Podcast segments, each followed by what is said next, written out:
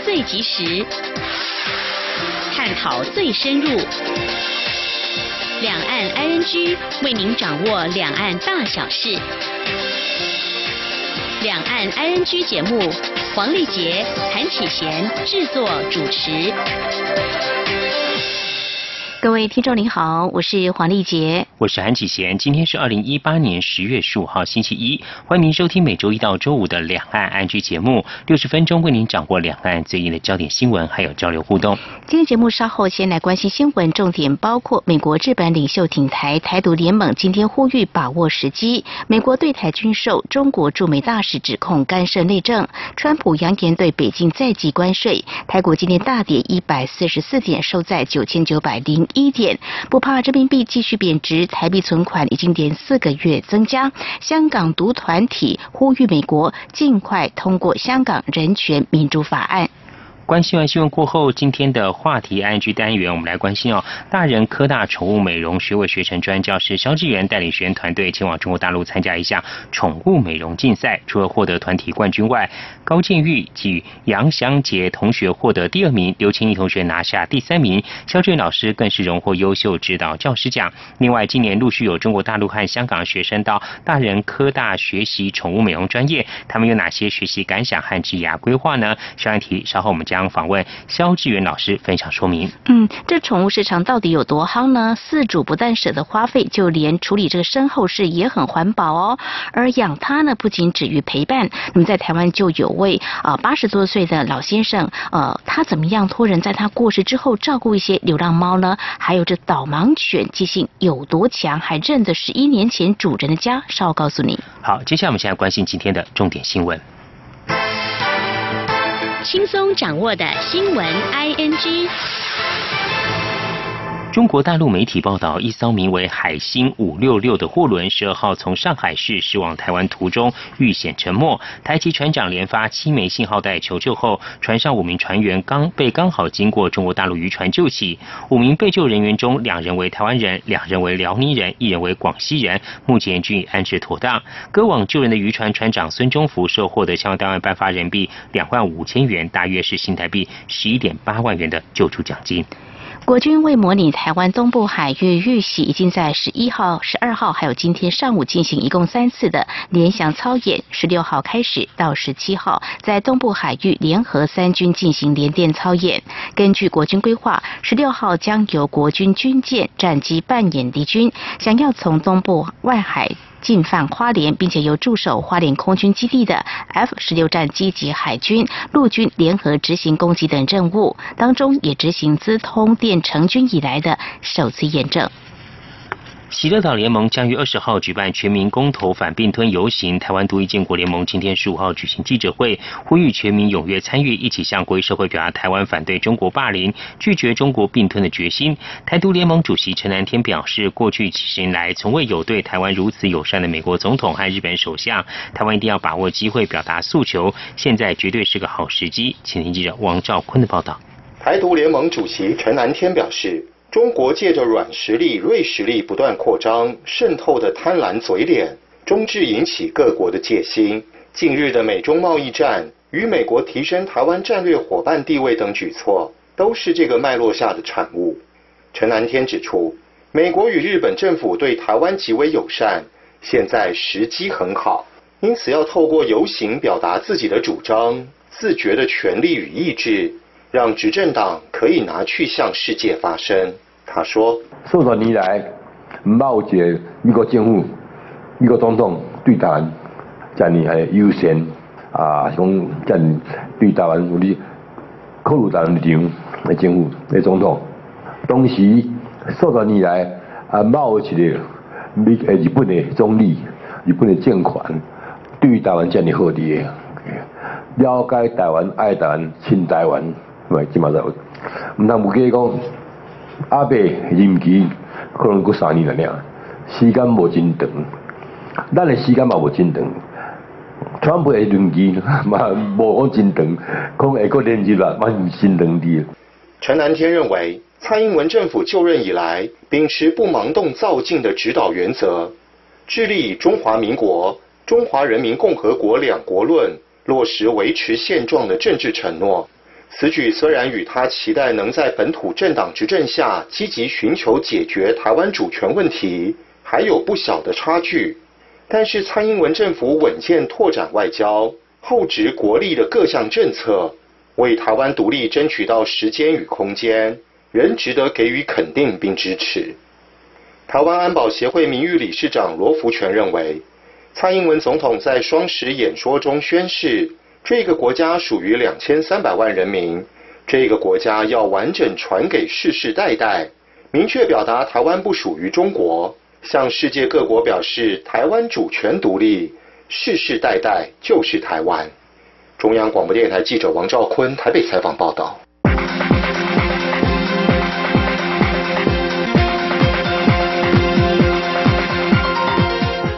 华侨救国联合总会第十六届第三次海外理事会昨天在泰国的曼谷举行，来自二十个国家地区的一百三十八名常务理事和顾问参加，会中邀请中华民国驻泰国经济文化办事处代表同郑源发表专题演说。他表示，西南向是要将台湾优势。和在地国资源结合，营造双赢目标。他以台湾的半导体、车用电子等为例，期许这些优势产业经双向链接，促进台商在全球各地的发展。为期四天的二零一八年日惹清真展昨天结束。印尼伊斯兰学者理事会 MUI 在台代表处新中管理顾问公司与 MUI 携手在展场设立台湾清真产品馆，展示多家取得 MUI 清真认证的台湾业者食品、饮料、美妆、金融及教育服务产品。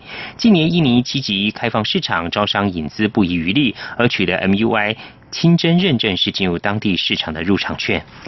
台湾越南产业合作论坛继去年在越南胡志明市首次举办后，今年移师台北，并且在今天登场，吸引有意前进越南的产业界共襄盛举。经济部次长王美花出席论坛致辞表示，美中贸易的争议让台商有更多需要应对的地方，这也让台湾和越南有更进一步合作的可能性和空间。也希望借由论坛的平台，台越企业能够找到合作伙伴。至于经济部等相关智库，也会。尽全力解决业界的困难。请听记者陈林信宏的报道。台越产业合作论坛虽然是由中华民国工业总会和越南工商会主办，但是官方色彩浓厚，并被视为是政府西南向政策的指标性会议。经济部也希望借此建立双方的沟通桥梁，并助双方产业界关系能更进一步。今年论坛由越南工商会副主席黄光房领军来台，越南工贸部工业局副局长范俊英则发表主题演说，分组讨论议题和去年。相同，主要分为三大产业，包括纺织、轻工业以及智慧城市和校园。台越相关产业也在论坛正式前签署合作备忘录 （MOU）。经济部次长王美花出席论坛致辞时表示，越南是台商在东南亚最大的本营。政府推动西南向之后，双方经贸往来增加了百分之二十八，越南来台的留学生更成长一倍，且飞机航班也从一周一百零二个班次成长三倍。但是台商还是抱怨常抢不到机会，显见这两年来台越往返的密切程度。他也认为，值此美中贸易战时刻，台越企业或许有更进一步发展的空间。王美花说：“美中贸易的一些争议，所以也让非常多的台商有更多的需要应对的地方。那这个也是啊，台湾跟越南之间进一步有合作的可能性跟空间。”希望借由这样的平台，啊，我们的企业还有越南的企业，大家可以找到你们的合作伙伴。越南工商会副主席黄光房也表示，越南在三十年前开放时，台湾企业就带着资金前来，且数量越来越多，累计投资一千多个专案，金额超过三百零九亿美元，在越南一百二十九个外资国家中排名第四。也希望双方借由论坛能够增加合作机会，互惠互利。工总理事长王文渊则表示，台商积极参与越南发展建设，不仅带动越南出口增加，也为当地电子、机械和钢铁等产业建立供应链，为越南经济基础、工业发展和人民带来贡献。中央广播电台记者陈林信宏报道。台北医学大学承接新南向医卫合作与产业链发展计划，今天十五号举办研讨会，邀请产业分析师、医界人士及台商，从市场、法规、通路等面向，向国内数十位医师及学生介绍越南医材市场及风土民情。以下记者陈国伟的报道。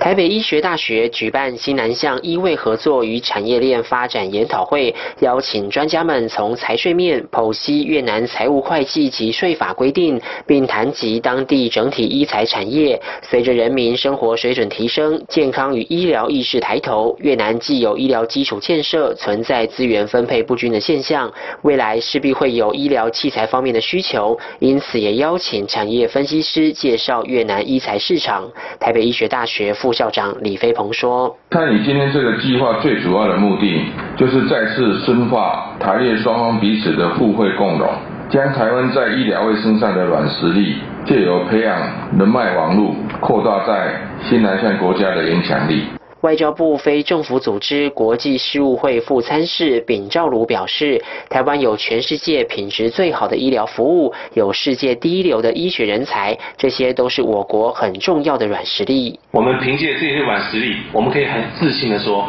我们虽然不是联合国的这个会员啊，但是我们对这个国际社会的协助，我们对国际社会贡献，没有少于任何一个国家。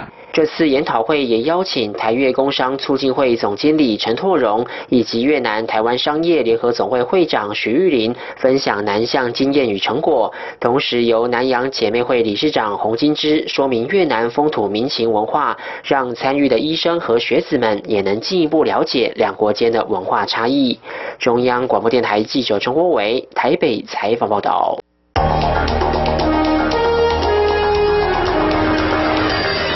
最敏锐的新闻嗅觉，延伸您的视野，让您听到最硬的两岸焦点。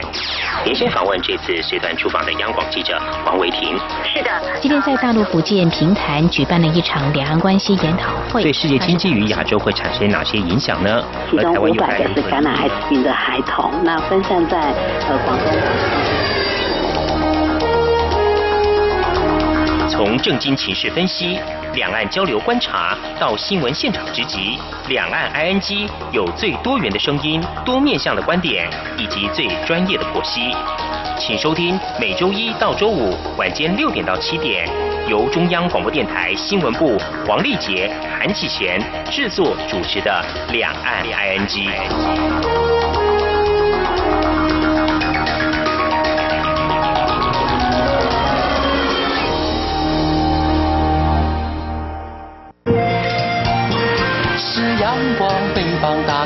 世界之窗是阳光翅膀，环绕着地球飞翔。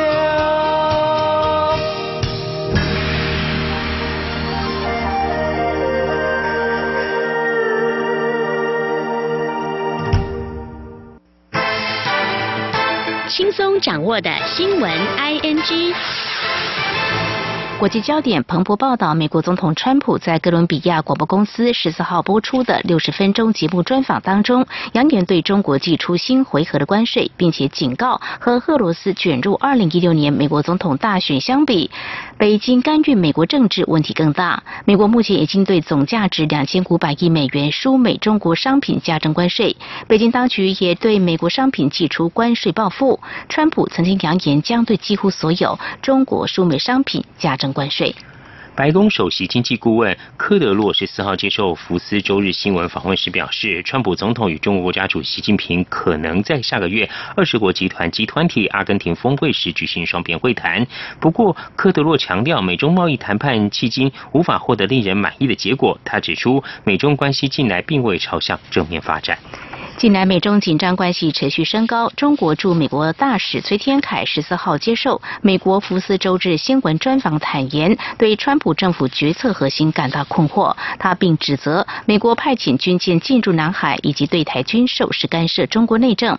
至于贸易战，崔天凯指出，必须清楚谁才是发动贸易战的一方。中国从不希望进行贸易战，但若有人以此对抗中国，中国回应。并捍卫自身利益。他并且表示，对川普和中国国家主席习近平十一月的会晤抱持乐观态度，因为他们两人有良好的相互理解跟工作关系，而。也希望确信这将会持续。马来西亚不理会中国的要求，在日前释放从泰国逃到马来西亚被拘押的十一名维吾尔人，引发中国的不满。马来西亚首相马哈蒂今天十五号表示，释放这些维吾尔人是因为他们并未做错任何事。这十一名维吾尔族人在二零一四年被泰国当局拘留，去年底进入马来西亚。中国坚称这些人与海外恐怖组织有联系，要求大马将他们遣返。而释放维吾尔人的举动可能使中马关系紧张。在今年五月，马哈蒂赢得大选。后，两国的关系一直面临考验。马哈蒂上台后，已经取消超过两百亿美元与中国企业的合约。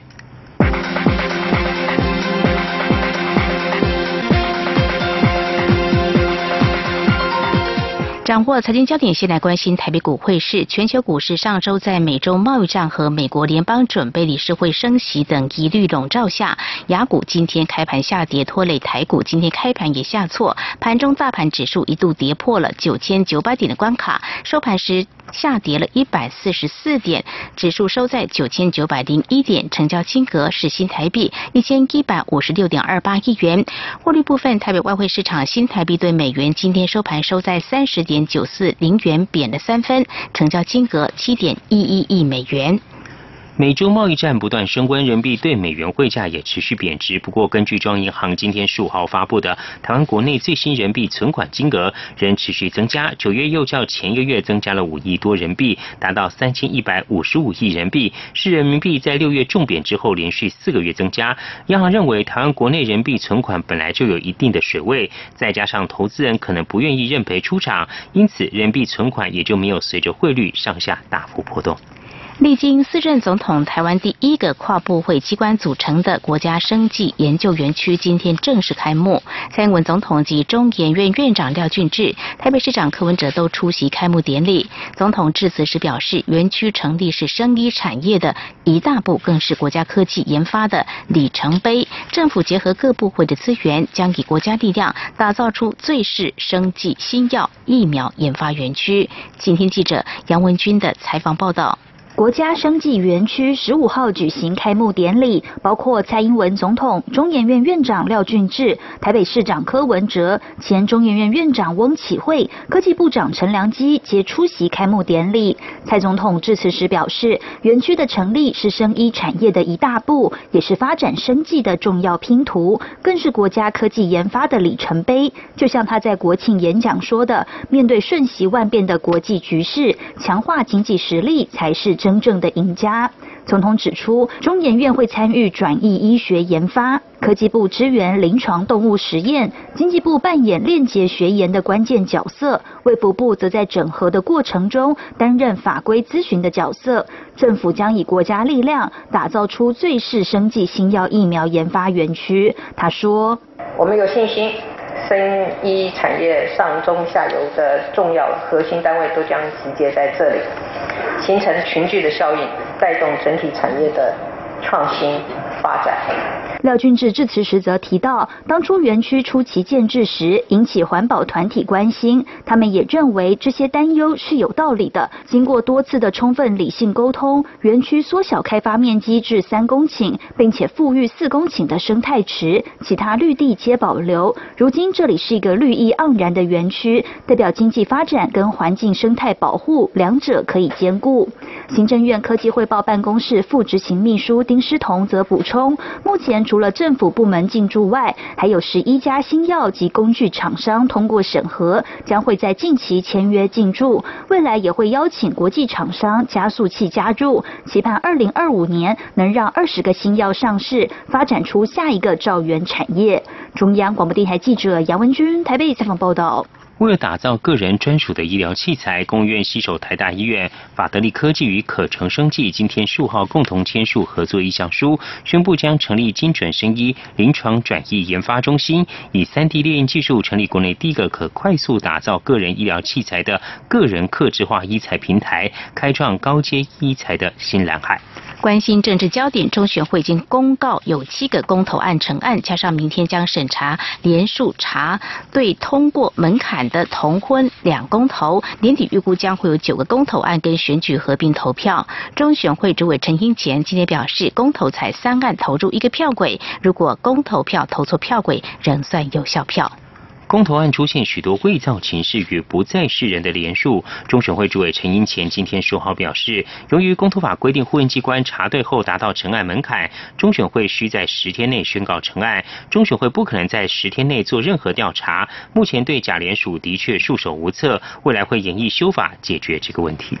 立法院内政委员会今天邀请中选会、内政部以及法务部官员报告年底选举及公投选户办理情形，以及选举秩序维护计划。有立委关切，警政署是否积极侦办可能影响选情的假消息、假民调，还有模拟赌盘。警政署副署长邱风光表示，已经组成专案小组，全力侦办。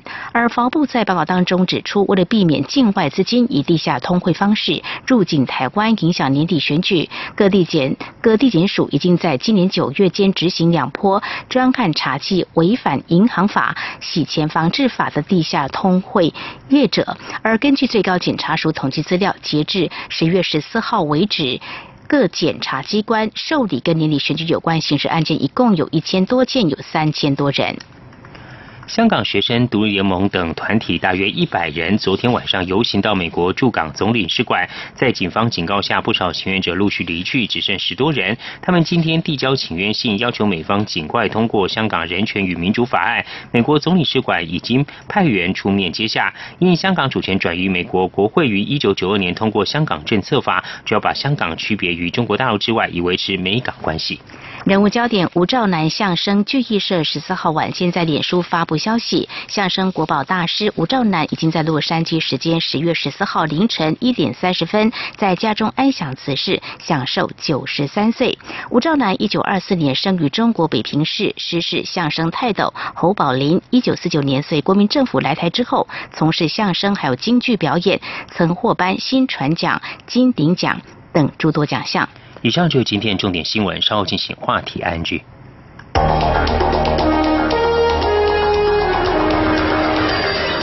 最敏锐的新闻嗅觉，延伸您的视野，让您听到最硬的两岸焦点。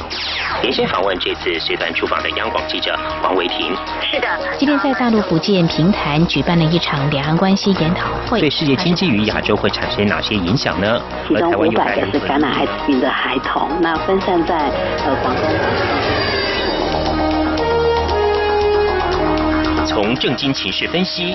两岸交流观察到新闻现场直击，两岸 ING 有最多元的声音、多面向的观点以及最专业的剖析，请收听每周一到周五晚间六点到七点，由中央广播电台新闻部黄丽杰、韩启贤制作主持的《两岸 ING》。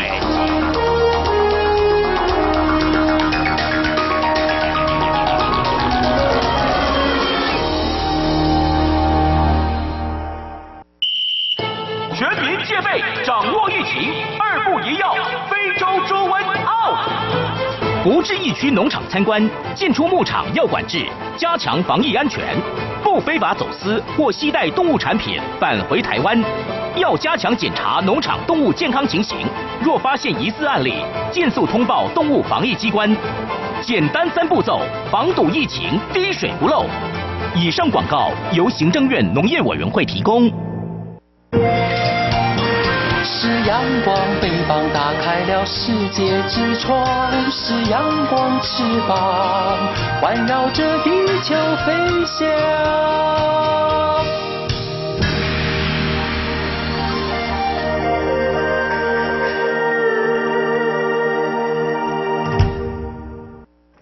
您最想关心的青年话题，ING。这里是中央广播电台，您现在所收听的节目是《两岸 ING》。大人科大宠物美容学位学程专任教师肖志源带领学生团队前往中国大陆参加两岸大学生职业技能大赛的宠物美容竞赛，除了获得团体冠军外，高建玉与杨香杰同学获得第二名，刘千亿同学拿下第三名，肖志源老师更荣获优秀指导教师奖。另外这几年陆续有来自香港的同学，还有中国大陆学生到大人科大学习宠物美容专业。嗯，他们有哪些学习感想跟职业规划呢？我们在今天访问肖志远老师来分享说明，非常欢迎肖老师，你好。你好，你好，黄小姐，你好，还有韩先生，你好，各位听众朋友，大家好，我是大人科大的肖志远老师。夏老师您好，这次在中国大陆北京举办的这个两岸大学生职业技能大赛宠物美容竞赛，大家都很好奇这个宠物美容的比赛是怎么样进行方式呢？它比赛的进行方式呢，其实我们一开始也是很紧张、很好奇。那到了现场的时候。我们先去询问一下他的那个考试的单位。那他的这个竞赛的前一天呢，就有举办单位他会召集所有的参赛的选手跟老师，就是这些团队，然后做一个说明。那他们这一个考试是以仿真狗，也就是说我们的那个假狗的部分。那在每一位考生，他都会发放一只。仿真狗的考试权，那在竞赛前，他会跟你讲说，你要去梳理到它一定的标准，然后让每一个选手在这个参赛的时候，他们考试的条件都达到一定的水平跟公平性。嗯哼，现场出题就对了，然后不是真的狗啦，不是真的这个毛小孩带到呃比赛的场地，就是一个仿真狗，所以这个分团体跟个人赛了哦。团体就是我们三位学生，他会有一个团体的一个积分，然后这三位学生个别的分数，他会另外还有一个分数。哦，这样子怎么样帮宠物装扮，或者是说有什么样的主题？导师是不是跟我们分享一下？我们感到好奇。我们现在想象一下好了。对，就是这只仿生狗交给同学们之后，同学们可能要做哪些 造型啊？还造型，还是说怎么样呢？嗯。他们这次的比赛，他们有一个固定的造型，就是说，你剪完要成为，它是要一个绵羊型，就是我们所谓的拉姆型，就是等于说，它的嘴巴跟脚，它都是要用这个电剪去做剃掉的动作。那这个是一个比较世界公认的一个造型。那我们在拿到这个仿真狗的时候，我们就要。先把它的这个狗身上的毛全部都要把它梳开。嗯对，在我们在参赛的前一天，我们就拿到这个狗，我们就要把它的毛全部梳开，不可以有打结啊，或者是纠结在一起这样。嗯嗯嗯，是肖老师，这个竞赛是仿生狗，那您之前带领同学去参加一些比赛，包括在台湾，也是使用这个仿生狗，还是是有使用真的毛小孩呢？在台湾的部分都是用真的毛小孩，所以这次参加的这个用假狗，真的是对我们来讲是一个很大的挑战，因为它的毛的长度比一般我们带真狗去比赛的毛的长度还要长很多，然后毛的量也很多，对学生的呃挑战领域上面是更大一点。哇，有好多很好奇的问题，想进一步请教老师。这个带的修剪的工具是从台湾带过去的吧，还是现场主办单位发给大家的？带的工具是学生自己带。哦，这样比较顺手。但是这个造型，比如说团体啊，是不是大家对这个要剪绵羊造型，这个过程当中可能要花蛮多时间的吗？这个考试的时间它是定两个半小时。哦。因为这个考试的选手他。年龄从大一到大四，然后这个阶段的学生他都可以报名参加。对，那在这个能力上面，他们有考虑到说，有一些考生他比较在这个学习领域，可能像我们这次派出了大一的学生刘千一同学，他大一而已，可是呢，他很认真，他就有这个。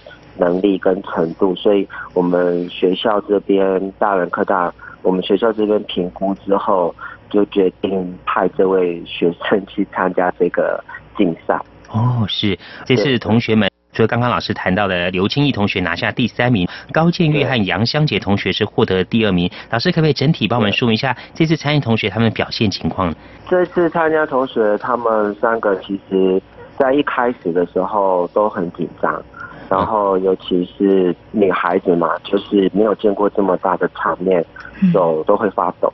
那我只告诉他们说，平常心，然后放轻松，把你最好的那一面给表现出来。对，那在第二名的部分呢，审这个的评审他有特别在台上有夸奖一下我们的学生，就是很可惜，就是因为他们用的是假狗，所以在。这个剃刀，我们在剃扁的部分，我们比较没有那个经验，所以有把那个毛线给它剃破掉。那在他们的审查范围。评分标准觉得说这是一个很严重的过失，但是对于我们这边一点经验都没有，我们都是用真狗，所以呃在那个毛的部分有破掉，但是评审他在台上他就有特别公开的指明到我们学校的学生，就是说很可惜，如果说他的脸没有去弄破掉的话，他会给我们杨香杰这位同学的分数是最高的，因为他在整体上。面的表现，他在这个狗的平衡度剪完之后，它的毛的这个对称，他都做得很好，所以它有在台上公开的。表扬一下我们这位杨香姐同学。哇，杨香姐是获得了第二名嘛？哦，那么也就小小的这个失误啊，但是呢，还是表现不错。过去用仿真狗啊这样来做造型的设计，还真是没有哈。还是我就感到很好奇，老师在学校的时候，这些同学怎么样练习来做这些狗狗的造型呢？你们都是用每一只拿这个真的毛小孩来试试看，帮他剪这个造型吗？对对对，哦，真的啊，哦，其实，在我们大人科大，我们屏东这边呢，我们周遭有很多很多的这个配合的繁殖场，他们就是合格的这些繁殖场，那我们就是有跟他们长期的配合，就是我们有专门的车子，每天呢负责到这个狗场去把他们。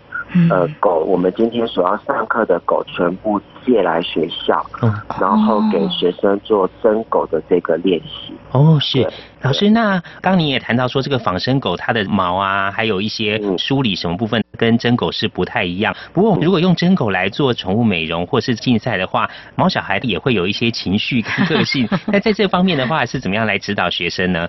这个就是学生他们在平时练习的时候，他们在控制这个狗的时候，他们所要去学习到的。比如说，他在练习的时候，他就要去知道说，哎，我今天这只狗它是会凶的，还是说它是乖的，还是说它是紧张的？那因为我们在做修剪的时候，我们的左手。是一直要去扶着他的下巴或者是他的身体，我们要随时的去注意到说他的情况是有没有要乱动，或者是说他有没有要回头，有没有要做一些动作。那我们在做修剪的时候就要去避免去受伤，去剪伤他。哦，听起来的训练哇，我觉得不简单哦。就像有些小朋友哦，刚去剪头发，他怎么可能会安分坐在那儿呢？哭闹可能就是要安抚他的情绪，就蛮花时间的哦。所以真的很了不起。还有一个问题，我想请教肖老师哦。像我们民众啊去剪头发，每年都有流行的这个时尚的造型。那像毛小孩啊，或这个宠物狗这个比赛，有没有会每年有流行什么吗？还是说其实就是剪出个人的一些特色，跟考验你这个修剪的技巧？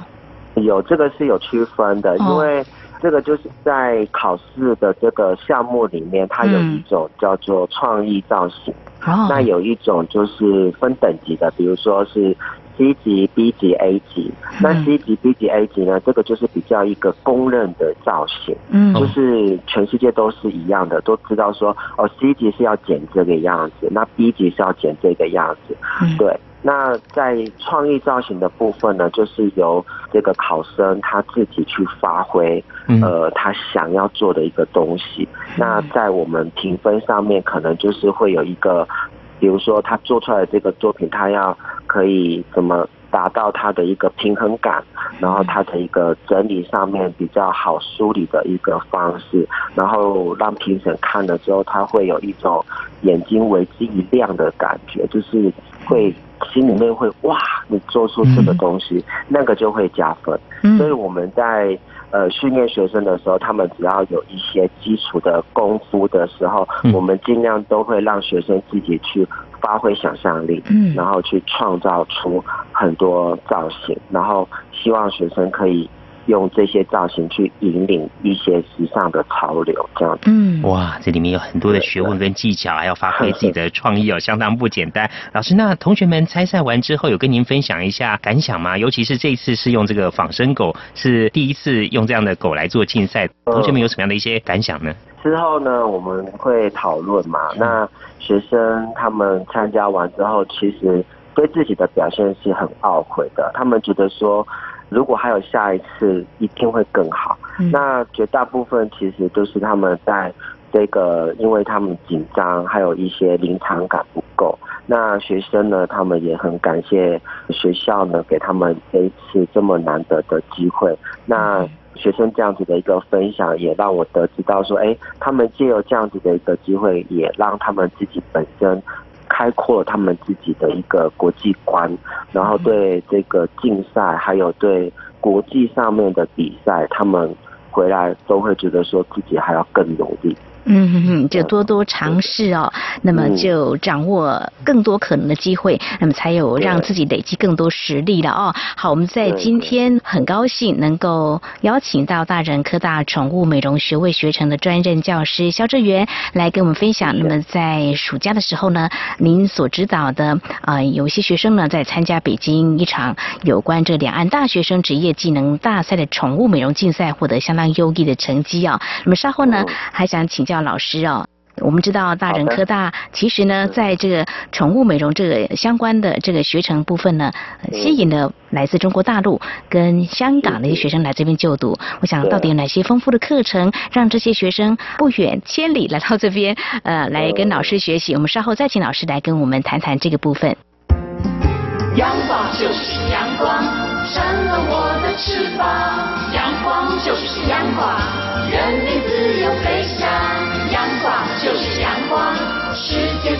肩膀。阳光是你，是我生命的翅膀。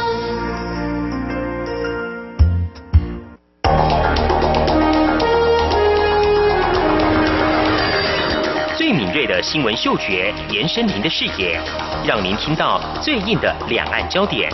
连线访问这次随团出访的央广记者黄维婷。是的，今天在大陆福建平潭举办了一场两岸关系研讨会，对世界经济与亚洲会产生哪些影响呢？其中五百个是感染艾滋病的孩童，那分散在呃广东。从正经情势分析、两岸交流观察到新闻现场直击，两岸 ING 有最多元的声音、多面向的观点以及最专业的剖析。请收听每周一到周五晚间六点到七点，由中央广播电台新闻部黄丽杰、韩启贤制作主持的《两岸 ING》。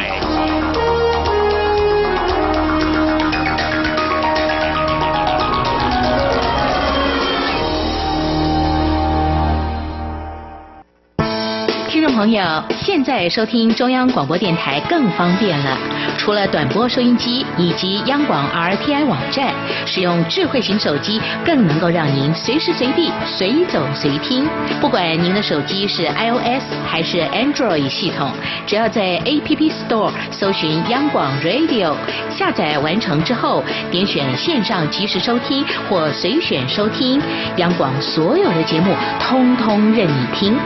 还有，除了央广 Radio，你还可以下载央广 News APP 应用程式，一手掌握最热的新闻大事，全新收听体验，你还在等什么啊？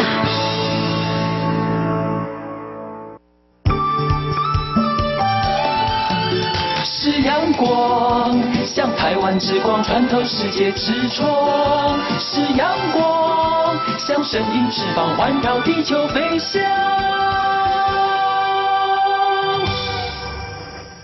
这里是中央广播电台，您现在所收听的节目是《两岸安居》。我们今天节目中呢，很高兴访问到大人科大宠物美容学位学程专任教师肖志源肖老师哦。他在今年暑假呢，带领同学前往中国大陆参加一项两岸大学生职业技能大赛中的宠物美容竞赛，获得了团体冠军。而同学们呢，也分别获第二名及第三名成绩。而老师呢，更是荣获优秀指导教师奖哦。那我们想接着请教老师，近年来有很多的香港的同学，还有中国大陆同学到大人科大来学习宠物美容专业。老师可以帮我们说一下啊，这些同学他不远千里而来来台湾学习的原因，对于他们未来职业，他们有哪些的规划跟想法呢？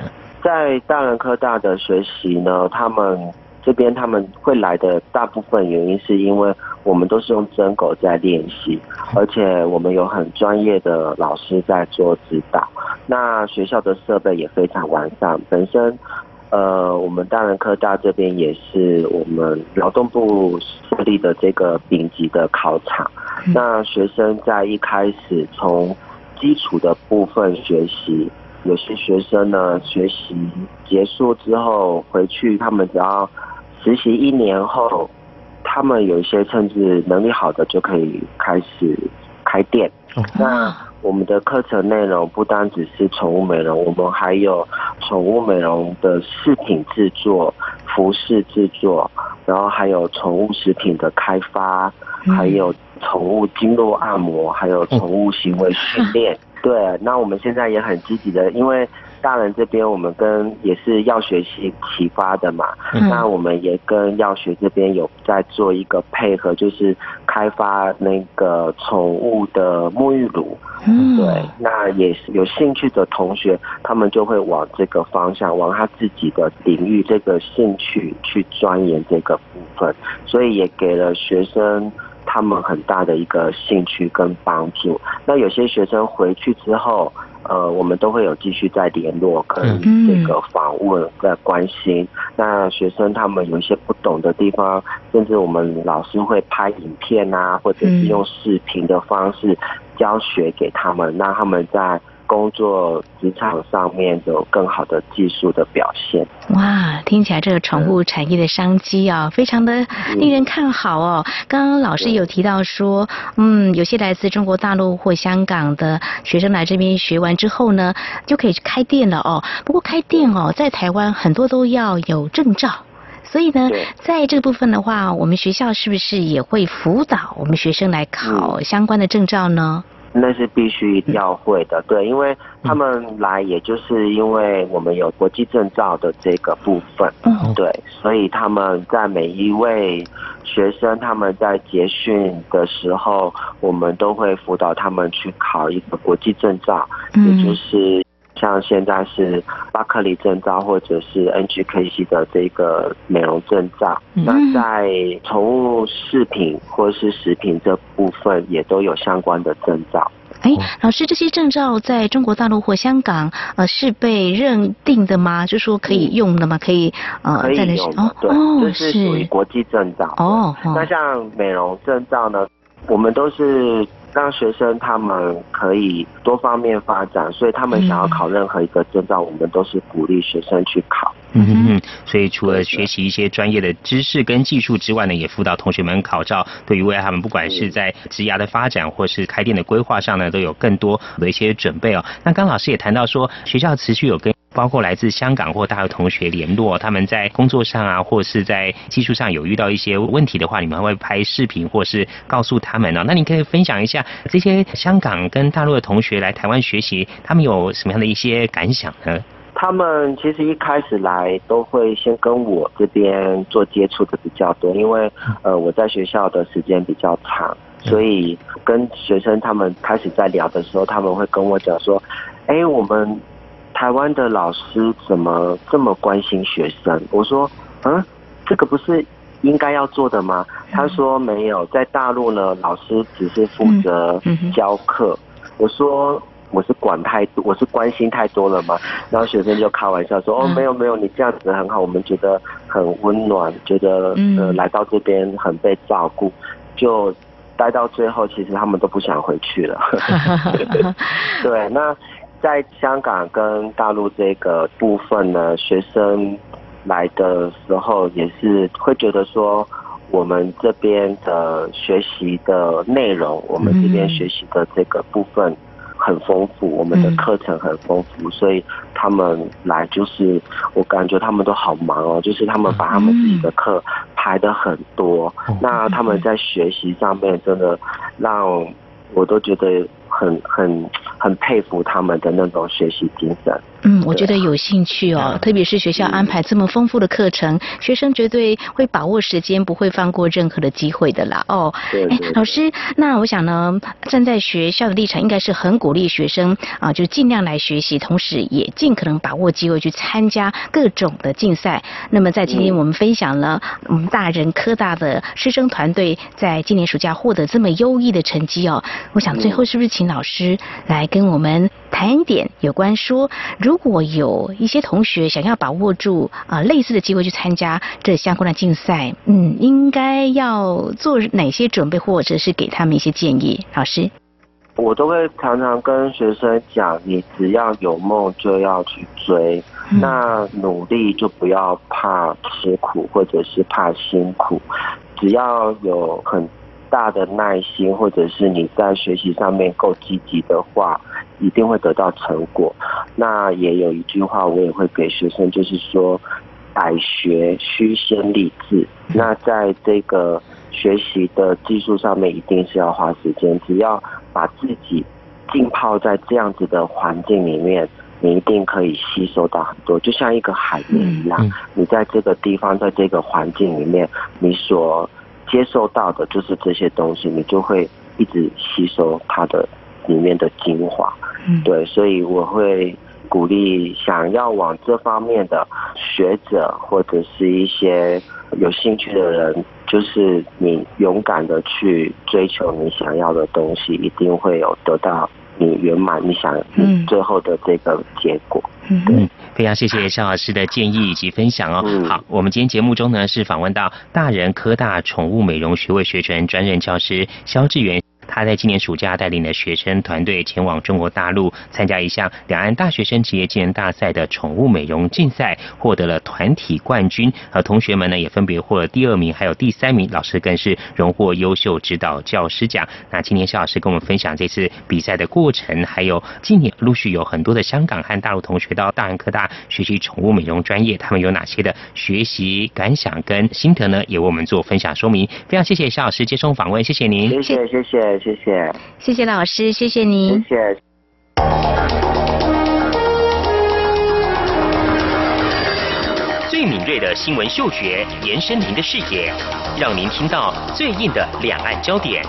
连线访问这次随团出访的央广记者王维婷。是的，今天在大陆福建平潭举办了一场两岸关系研讨会，对世界经济与亚洲会产生哪些影响呢？其中五百个是感染艾滋病的孩童，那分散在呃广东。从正经情势分析。两岸交流观察到新闻现场直击，两岸 ING 有最多元的声音、多面向的观点以及最专业的剖析，请收听每周一到周五晚间六点到七点，由中央广播电台新闻部黄丽杰、韩启贤制作主持的《两岸 ING》。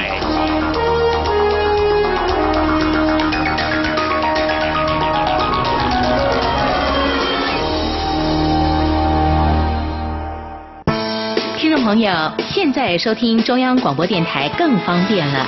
除了短波收音机以及央广 RTI 网站，使用智慧型手机更能够让您随时随地、随走随听。不管您的手机是 iOS 还是 Android 系统，只要在 App Store 搜寻央广 Radio，下载完成之后，点选线上即时收听或随选收听，央广所有的节目通通任你听。还有，除了央广 Radio，你还可以下载央广 News APP。应用城市，一手掌握最热的新闻大事，全新收听体验，你还在等什么啊？阳光就是阳光，成了我的翅膀。阳光就是阳光，任你自由飞翔。肩膀。阳光是你。生意的翅膀。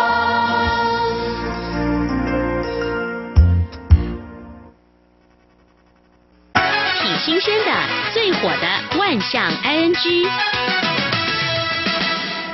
这里是中央广播电台，听众朋友继续收听的节目是两岸安居。我们节目持续呢蒙下去啊，蒙的是什么呢？刚才我们提到的是宠物的市场经济啊，真的很大啊。所以刚才大人科大的肖志远老师给我们提到说，他们学校不光只有台湾的学生，就连中国大陆还有香港有很多的年轻学子都要来这边呢学习专业的知识。那这个市场经济到底有多大？我们来看一些比较新的相关的数据哦，在。中国大陆最新的数据统计，二零一七年中国宠物市场规模达到一千三百四十亿元。哇哇，这应该是人民币。哇，那这样呃，台币折合台币就超过六千亿了。嗯，那台湾最新的统计大概是五百亿元，而且专家还非常的看好，就说未来还会呢再成长就对了。大概中国大陆平均十五个人当中就一个人养猫或养狗。哦啊，对，那平均呢大概一个月，有些人分享就是说可能会拿出两千块钱人民币。哎，嗯，花在这个宠物身上啊，哇，对对对对，快一万了啊，没有错。这个宠物除刚刚我们谈到的宠物美容嘛，哈，跟肖老师做访问之外，还有宠物的食品啊，还有宠物的医疗，没错，还有一些宠物的照顾，比如呃，像我们在很久以前也谈过这个宠物旅店嘛，哈，嗯，哎，主人要出去玩、出国玩的时候，哎，那几天也找不到朋友来寄养的话，哎，就送到宠物旅店去。有些旅店哇，这个还有阳台，风景还很好，都看都很想自己去住。对，像这部分日本话是非常夯，而且非常专业。台湾的专家就建议说，哎，有这个汽车旅行相关的配备也都非常非常的完备哦。而且呢，在这么看好的商机当中，听众朋友，您有没有仔细观察一下，看这个数据是不是吻合？就说养宠物的在中国大陆大概是有哪些年龄层是比较多的呢？嗯，应该年轻的朋友嘛。哎，对，专家就呃有做这样的统计，八零九零后的消费群当中。中啊，养宠物的人啊，消费呃不但高，而且还比较多。那在台湾有一个现象啊，很有意思，我觉得蛮好的。台湾呢养宠物有三成比例是认养的哦。对对，那两成三呢是购买的。嗯，还有。呃，两成二是捡来的哦啊，这个市场经济很大。那大家除了说让他吃饱之外，嗯，还要很重视。像刚才几人讲的，你看都还有这个汽车旅店，那么他们还有这个医疗美容、衣服配件，甚至听众朋友您听听看，还有身后事啊。